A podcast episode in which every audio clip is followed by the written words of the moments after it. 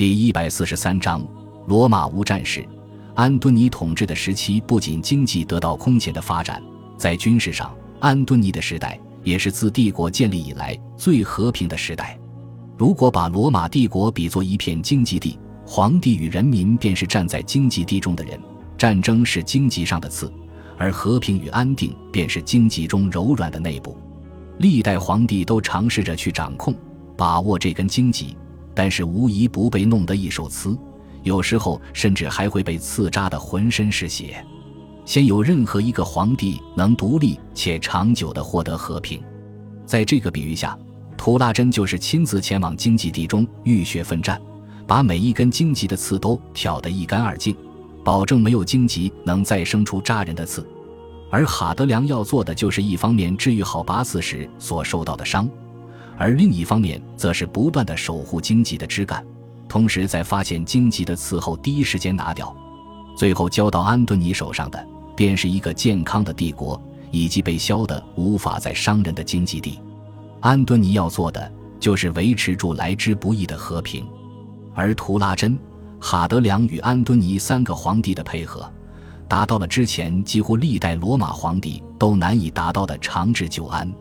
在安敦尼的统治下，帝国没有行省再爆发大规模叛乱，也没有任何一个总督造反。虽然仍有小规模的外敌入侵，但是在经历了图拉真与哈德良的军事打击之后。到安敦尼时期，已经兴不起什么大浪，而安敦尼的萧规曹随，也在边防与御敌上面起到了效果。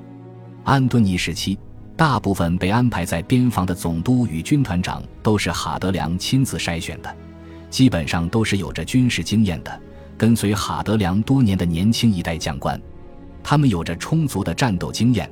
并且在哈德良的培养下，对边防有着极高的重视。可以说。哈德良留给安敦尼的边防以及军队，可以在很长一段时间保证帝国无虞。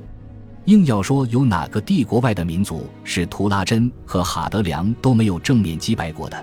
便是不列颠尼亚行省北部的布莱顿人。果不其然，公元一百四十年至公元一百四十一年，布莱顿人再次入侵不列颠尼亚行省。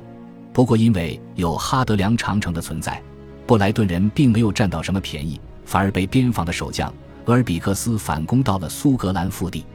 厄尔比克斯最终带领军队将帝国的疆域延伸到了苏格兰中部地带，西至莱克德湾，东至福斯湾。这一防线的东西长度要远远短于当年哈德良所建立的防线。如果能保持这一防线的话，帝国的军队也能在防线上集中兵力，更加利于防守。于是安敦尼便命令不列颠尼亚的军队。在新的防线上再建立一面石墙，成为新的帝国边界。这一新的边防与哈德良长城一样，贯穿整个大陆，东西两边各抵大海，长六十三公里。城墙本身高三米，厚五米，被后世称为安敦尼长城。说起安敦尼时期的和平，就不得不提一件十分有意思的事：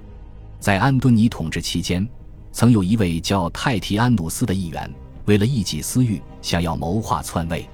然而就在他刚刚开始计划，并且准备联系共谋时，元老院内的其他议员就把他给举报了。还未等安敦尼自己反应过来，元老院率先发难，开始同仇敌忾的要惩戒泰提安努斯。从举报到庭审，再到最后处刑，全部由元老院自己执行，行云流水，一气呵成。安敦尼甚至要站出来为泰提安努斯的其他共谋求情，